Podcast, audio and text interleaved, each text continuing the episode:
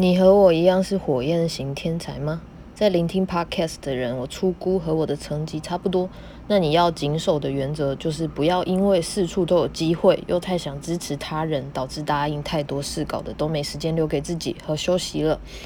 你要理清的是，究竟做什么能让你 girl 不要停止 shine 发光发热，就是火焰型天才的命题。至于我目前感觉到同样是火焰支持者和明星的差别在于，明星能快速和众人连接，支持者则善于创造深度忠诚的交流，而没和者则容易亲近，永远都在和人交谈。